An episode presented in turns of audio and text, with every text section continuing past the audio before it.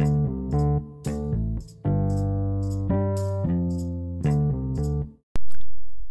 レンジ色のイルカ号へようこそ。ゲーム好き社会人3つです。ビデオゲームで味わった感動を誰かに話したいという気持ちだけで始めたこのポッドキャスト。名もなきゲーム好き社会人が独断と偏見で選んだ一本のビデオゲームについて語っております。さて今回のタイトルはこちらワンダープロジェクト J2 コルロの森のジョゼットについて語らせていただきます。それではスイッチオン。さて、えー、ジャンル等紹介ですが、えー、1996年に任天堂64で、えー、エニックスさんに現在のスクエア・エニックスさんから発売されたコミュニケーションアドベンチャーゲームとなっております。で、えー、実はあ2010年に、えー、携帯アプリ i モードで、えー、1部と2部に分けてですね、えー、配信されていたんですけれども、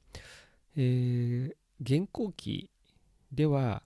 まあ、それ以降ですね、別のゲーム機等では特段移植はですね、されておらず、現在で遊ぶことができるのは、この任天堂64だけとなっております。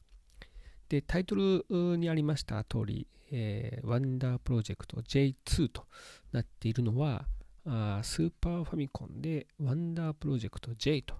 いうゲームが発売されていて、そのシリーズとして、えー、任天堂64で発売されたので、このワンダープロジェクト J2 という名前になっております。さあ、えーと、このゲームの推しポイントなんですけれどもこのゲームあのゲームの中にですね、えー、ロボットがいますでロボットはあ女の子で、えー、名前をですね、まあ、ジョゼットと言うんですけれどもこのジョゼットといろいろなこうコミュニケーションをとって遊んでいくんですね。でそれがまあ、こう自分の思い通りになかなか動かないっていうのがこのゲームのまず一つの魅力で、えー、まあ試行錯誤していくにつれて、まあ、徐々にこのロボットがあ自分の言った通りに動き出していくと。でそれはあの試行錯誤、まあ、これをやったら危ないだとかこれをひねると、まあ、水が出るとかですね、まあ、そういった形で試行錯誤していくものもあれば、えー、周りですね。周囲の環境によって、まあ、徐々にこう分かっていく、まあ、こうすると人は悲しむんだなとか、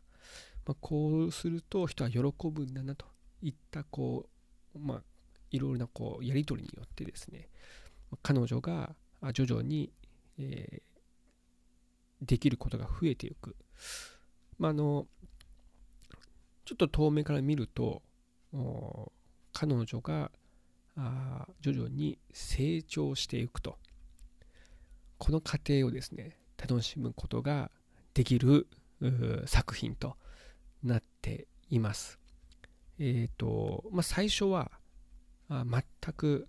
こうですね、右も左も歩き方すらままならない、ちょっとですね、あのまあ、画面上に、まあ、ジョゼットとですね、えー、こうプレイヤーとジョゼットの間を受け持ってくれるバードというですね、え、ロボットがいるんですけども、まあ、バードをその、まあ、パソコンでいうとマウスのような形でポインターをですね動かすような形でバードを動かしますで、バードはここ何かあるよというリアクションを取りますんで、まあ、そのリアクションを、ここなんかあるよって言ったところをこう、まあ、ボタンを押すと、そこにジョゼットが歩いていって、まあ、何かをすると。もしくはこっち、右の方に寄ってくれとかですね、左の方に寄ってくれとか、いう形でこう画面の中をですね、いろいろとこう移動させることができるんですよね。まあ、この中で、えっ、ー、と、いろんなあジョゼットがですね、徐々に徐々にこう成長していく、この、うん、成長過程を楽しむことができるのが、まあ、このゲームの一番のこうポイントなんじゃないかなと思いますね。あと、えっ、ー、と、まあ、周囲のですね、えー、まあ、環境は、こう、もともと1作目の作品に出ていた、ワンダープロジェクト J で出ていたですね、えー、開発者と、えー、女の子、ジョゼットとのですね、まあこう、別れから始まって、えー、バードとジョゼット2人だけで、こう、別のですね、えー、新天地で2人で暮らすと。そこからこう始まっていく物語なんですが、周囲、あのまあ、街もあったりとかですね、して、えー、そこにいろんなキャラクターが出てきます。で、このキャラクターも、まあ、なかなかなこう魅力的なキャラクターが多くてですね、まあ、ジョゼットとバードは、あのまさにえー、まあ、主人公というかね、メインとなるキャラクターですんで、えー、魅力は抜群なんですけども、えーと、途中で出てくるですね、えー、ポッコというですね、男の子だったり、まあ、アーノルドっていう青年。このアーノルドはなかなかこう、ね、徐々に徐々にこう、なんていうのかな、本当の姿がこう見えてくると、びっくりするっていうね、男の子だったり、あとはその、そうですね、えっ、ー、と、まあ、女の子同士で、えー、大体ジョゼットは、まあ、14歳から15歳ぐらいの、まあ、女の子の設定なんですけど、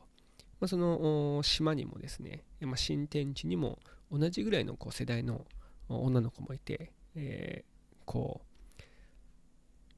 ちょっとね、えー、新参者をこういじめる女の子もいたりしてですね、まあ、そことこ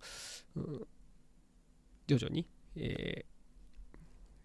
ー、仲を仲良くなっていく過程をですね楽しむことができたりとかあとは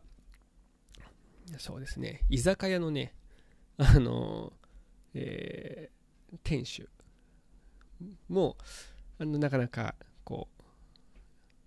魅力的なあ店主だったり、あとは、ああ、そうですね、えっ、ー、と、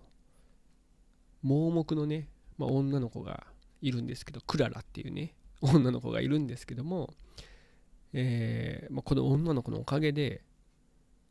このジョゼットが、まあ、なんていうのかな、えー、新たなあこう知識をですね、得ることができて、あのこれも大きなターニングポイントの,、ね、あのものだったりとかします。で、あとね、市役所の職員、役人がね、出てくるんですけど、まあ、この人もですね、えー、なかなかな、あの、男気を見せてくれる市役所職員もね、いたりして、いや、本当にね、あの魅力的なキャラクターがたくさんいます。今はね、えーえー、まあ、町のね、住民たちですけれども、その他、まあ、敵側のキャラクターもなかなかなあキャラ揃いでキャラクター揃いで、えー、やっていてあ、まあ、ゲーム遊んでいてですね、えー、キャラクター、まあ、このキャラクター好きだなっていうのが大体見つかるんじゃないかなと思いますね。それと、あのまあ、シナリオも非常にこう、まあ、シナリオって言ってもメインあのエンディングはあるので、え大き大きな、まあ、シナリオはあるんですよね。でそれもねあのまあ、最初からこう遊んでいくと最初は本当にこう何て言うのかな平和な右も左もわからない何にも知らないこうジョゼットを、えー、いろんなところに動かして、まあ、連れ出したりですね、えー、いろんなことに挑戦させて、えー、徐々にこう成長していく姿を、まあ、こう画面越しで、えー、見ていくっていうことをやっていくんですけども1部と2部に分かれていて2部になってくるとなかなかこうシリアスなあこうお話になってくるのでここのギャップもねちょっとこう素晴らしいんじゃないかなと思ってます。で、まあ、当時私がこう任天堂60を持っていた時はよくこうオープニングをね あの、まあ、いろんなソフトのオープニングを、えー、見てる見てた時期があってたくさんこうゲームがあったんでね、えー、オープニングだけをこう見て鑑賞するっていうね、えー、夜中していた時もあってですね。またこのオープニングが素晴らしいんですよね。もう本当なんかこう平和なゲームのような感じがして買ったはずなのにオープニングのこう BGM はなんかこう壮大なあストーリーがこれから始まるぞというような感じのですね、えー、BGM がこう流れてきます。でそのオープニングのそのこう何て言うかなあ映像もアニメのオープニングのような形で、えー、こうシナリオ誰々とかですねそうそう監督誰々みたいな感じのあのスタッフロールがあこう出てきてあのちょっとこうこれからアニメが始まるぞと。で、えー、そのグラフィックというかそのキャラクターデザインもなんかこうジブリっぽい、えー、キャラクターデザインになっていて。でゲーム自体のねあのグラフィックももちろんこうなんかどことなくこうジブリっぽい色使いっていうのかな。色味とかキャラクターとか。そんな感じのね、えー、雰囲気が漂っていて。あのこう遊んでいるのも楽しいし見ているのでもこう楽しい感じがしますね。で先ほど出てきたんですけどこう BGM もあの素晴らしくて、えー本当に、まあ、一つの、まあ、映画じゃないですけど物語のこう映像の物語を、えー、見ているかのようなあの BGM がね流れてきますんでこれもなかなかねあのー、好きなんですよねこの BGM も。それと、えー、このねジョゼットが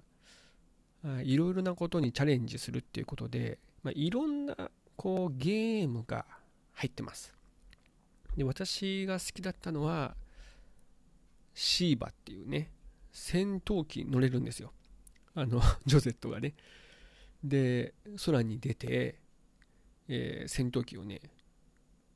戦闘機を戦闘機を買って買ってたの乗って、えー、大空を飛び回るゲームがあったりあの潜水艦がねあのお家お家がですね、まあ、船なんですけども、まあ、潜水もできる船で、えー、まあ、その海中に潜ってですね魚を捕まえたり宝物を見つけたりすることができます。でぶつかるとダメージをねこう受けるっていうこともあったりするんですけど、まあ、そこもねこういろんなことができてで、まあ、それをやってやっててもずっとやっててもよくって。もちろんあの最終的にはエンディングをね目指すのがあ目的なんですけれどもこう好きなものをねこう遊んでいられるっていうのもねこのゲームのまああポイント推しポイントの一つなんじゃないかなというふうに思ってます。でこれ本当にちょっとねえっ、ー、とちょっとこう思い出すとあ懐かしくてやりたいなと思うんですけれどもね。なかなかこう現行機では出ていないところがちょっと悔やまれるところでぜひねこれね皆さんにもこう遊んでいただきたいなと。まあもう96年なので、